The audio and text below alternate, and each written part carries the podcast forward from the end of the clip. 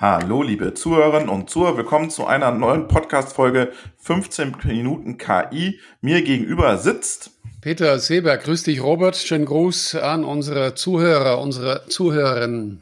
Schönen Gruß nach München. Ich äh, nehme heute mal mit einem etwas anderen Equipment an. Das heißt, wenn ich mich heute etwas anders anhöre, wir testen gerade mal was aus, weil wir auch wieder live aufnehmen wollen und unterwegs sein wollen im Herbst, ja. ähm, um auch wieder Leuten face-to-face -face gegenüber zu sitzen für unseren anderen Podcast. Aber heute sprechen wir über Musik, Peter.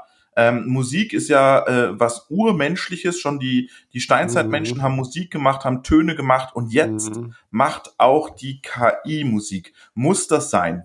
Muss das sein? Ja, ich denke in dem Sinne, du sprichst ja sehr weit zurück von dem Urmenschen, der getrommelt hatte, mit, mit Tönen sich irgendwie verständlich gemacht hat. In diese Entwicklung der, was sind das, letzten 10, 100.000 oder 5 mhm. Millionen Jahren, ich weiß es nicht, sind wir irgendwie angekommen an dem Punkt, wo jetzt unsere Industrialisierung, unsere Digitalisierung äh, bis zu dem Punkt, wo wir jetzt bei der KI, bei der künstlichen Intelligenz sind, muss das sein? Jein. Es muss sein, und ich finde es sehr gut, wenn Künstler ähm, und Künstler da kommen wir jetzt gleich drauf, können wir theoretisch auch alle sein. Ne? Also jeder fünf Minuten äh, berühmt. Es sind ja soziale Medien, also Menschen. ja, wirklich sind wir alle. Bist du, bin ich, ist jeder Zuhörer, jede Zuhörerin. Aber auch der Künstler, äh, der Musiker, der oder die bis jetzt mit, mit Gitarre, mit Trompete, mit Stimme, das mache ich zum Beispiel in meiner Freizeit, äh, irgendwie Musik geschaffen hat. Jetzt kommt da und immer stärker auch in der Vergangenheit schon irgendwie digitale Hilfsmittel dazu äh, eingesetzt hat. Ne? Ob das dann statt äh, das klassische Klavier dann irgendwann ein E-Piano war oder E-Gitarre und so weiter.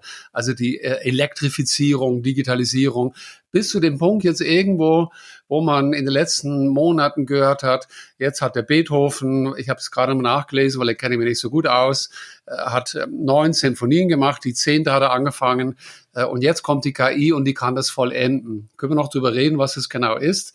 Äh, oder irgendjemand hat die Musik von David Bowie genommen und macht jetzt eine ganz neue Nummer äh, und die Frage ist dann immer, ja, was hätte der Beethoven davon gehalten was hätte der Bach davon gehalten?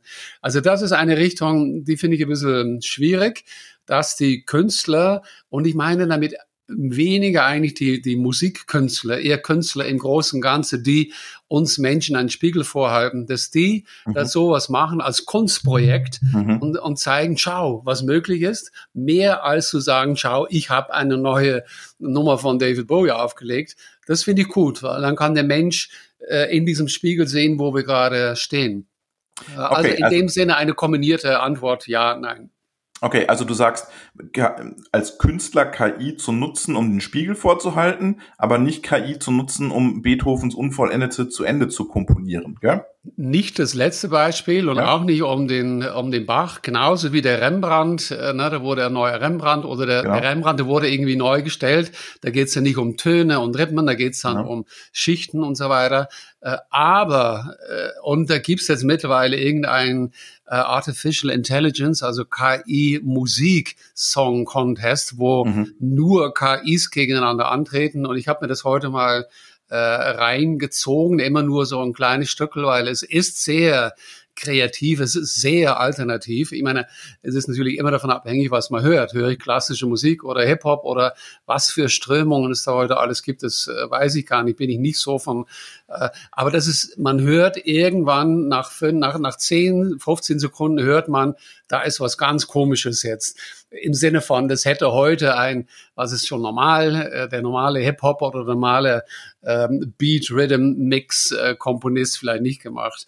Ähm, die treten auch gegeneinander an. Also, man und kann. Hörst du, und hörst du einen Unterschied, Peter? Ja, in dem Fall schon, ja, in dem Fall schon.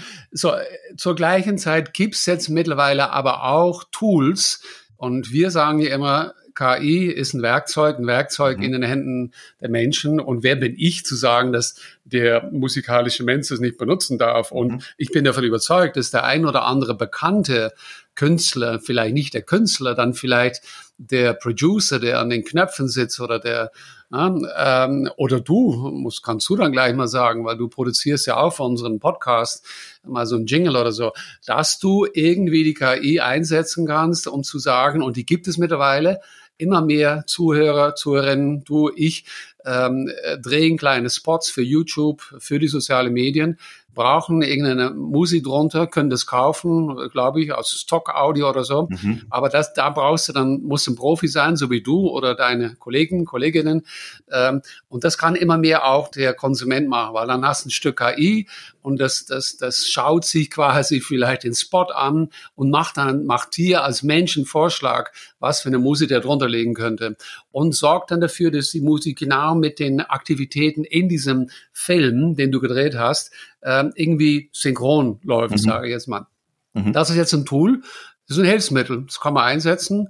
Und da sage ich dann, klar, wenn der, wenn der, äh, vielleicht eher der, der, noch der Konsument, also der Zuhörer, Zuhörerin jetzt sagt, oh, das möchte ich auch gerne machen, warum nicht?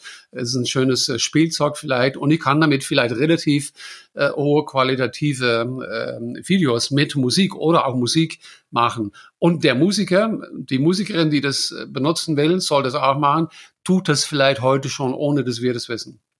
Genau, vielleicht kann ich mal ganz kurz sagen, was, was, was unser, unser täglich Brot sozusagen ist, wenn wir Podcasts produzieren. Abgesehen von diesem hier, weil da haben wir beide gescheite Mikrofone. Aber wenn wir ähm, einen Podcast mit extern machen, da haben wir immer das Problem, dass nicht immer das Equipment einwandfrei ist. Und dann haben wir manchmal ein Brummen drauf oder ein Hall. Und mittlerweile kannst du das ähm, einem Algorithmus übergeben und der erkennt manchmal selbstständig Problemstellen in einer Tonspur oder du musst sie ihm einmal markieren und dann sucht er im Prinzip selber die anderen Ton, äh, die anderen Bereiche auf der Tonspur, die das gleiche Phänomen sozusagen haben und streicht die dann, schneidet die dann so raus und unterdrückt die, ähm, dass man das dann nicht mehr hört. Das ist oh, eine ja. sehr, sehr große Erleichterung im Arbeitsalltag für einen Producer oder für, für Leute im Schnitt. Ja. Und das ist so interessant, wie du das erklärst für diejenigen Zuhörer, die äh, uns vorher schon mal zugehört haben.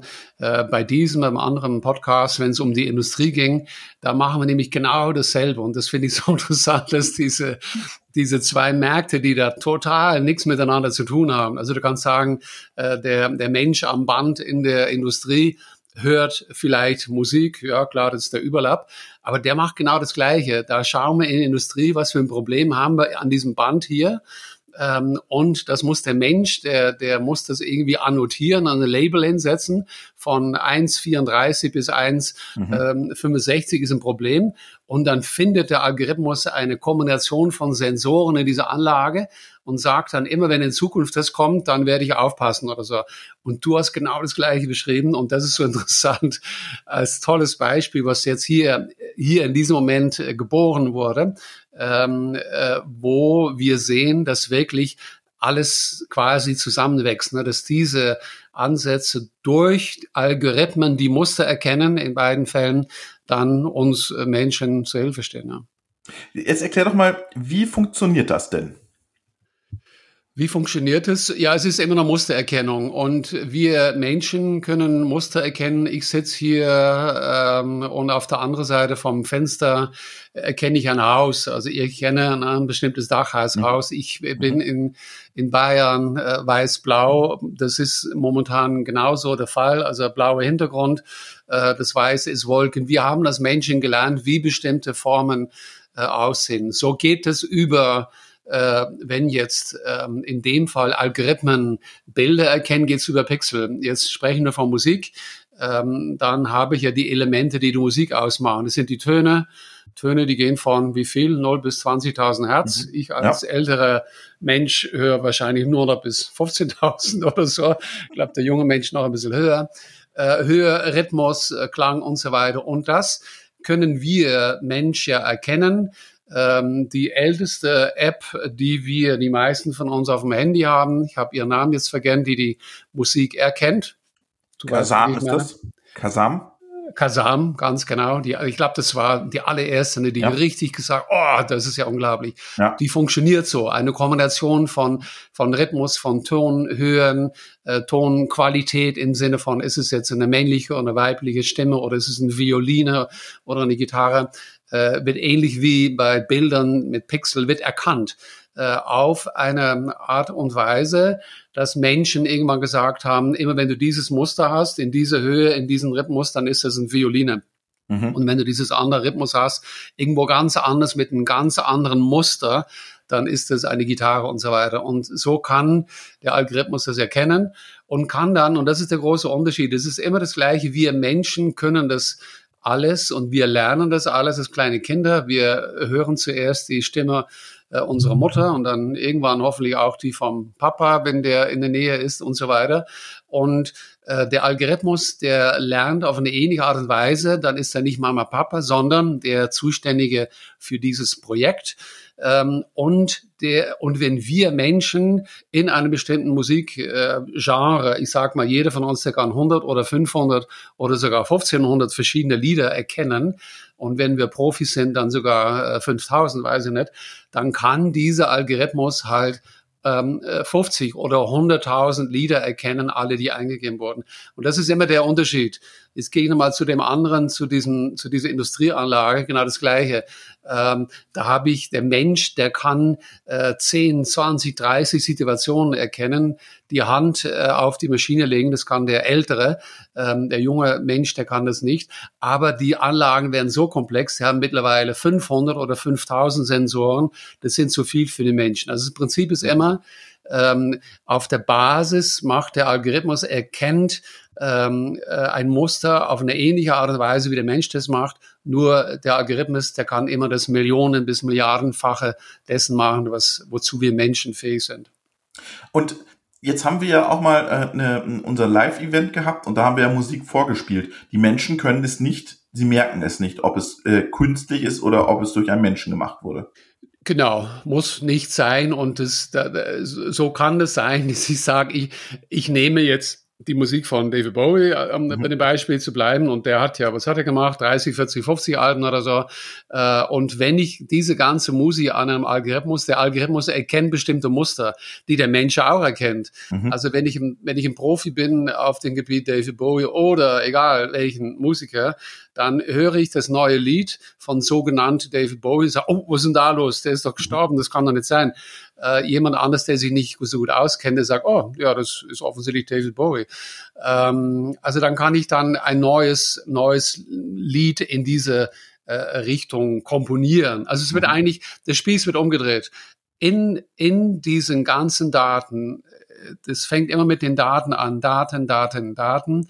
In den Daten erkennt der Algorithmus das Muster mhm. und dann wird der Spieß umgedreht und sagt, okay, benutze das Muster von äh, Beethoven mhm. und schreibe mir äh, ein neues Lied, mach es bitte fünf Minuten, mach es eher äh, melancholisch, mach es mhm. dort ein bisschen schneller und dann nimmt der Algorithmus das Muster, was er kennt von Beethoven und macht damit die vollendet damit, das passiert gerade äh, die zehnte Sinfonie von Beethoven. Ist ja auch voll gut für die in Musikindustrie, ne? Du kannst ja damit auch, du gehst in die Charts und schaust, was läuft gerade super gut in den Charts, was liegt auf eins, zwei und drei, schaust ja. dir die Modelle an, schaust dir an, wie, wie sind die gebaut und lässt dir im Prinzip einen, One, einen Nummer eins Hit bauen. Und genau das funktioniert. Ich glaube, das gibt es seit ein paar Monaten schon. Oder ich sag mal, ich denke, gefühlt gibt es das schon immer von den Produzenten, mhm. die wussten äh, in eine bestimmte Musikgenre, na, ich nehme eine Boygroup, jetzt bin mhm. ich natürlich, damit zeige ich, wie alt ich bin. Ich glaube, momentan gibt es keine Boygroup. Nee, momentan gibt's ich keine. nehme eine Boygroup als Beispiel und da gab es eine Zeit, die waren sehr in, dann nehme ich eine neue Boygroup, süße Jungs oder mhm. Girlgroup, süße Mädels äh, und die müssen ABC und so weiter und so fort und die müssen singen. Die müssen gar nicht selber singen oder gut singen können, können das vielleicht trotzdem und so weiter. Also dieser Gedanke, dass ich in eine bestimmte Richtung auch Musik kreiere rund um Menschen, die ich aussuche und die ich dann ganz groß mache, das ist natürlich nicht neu. Jetzt gibt es tatsächlich auf Basis der KI ein Tool, was eine Firma, vielleicht auch mehrere Firmen, die das intern einsetzen, die von vorne dann äh, schauen können. Der KI schaut immer in die Zukunft hinein und kann sagen, das, was ich hier gerade vor mir habe, das wird's.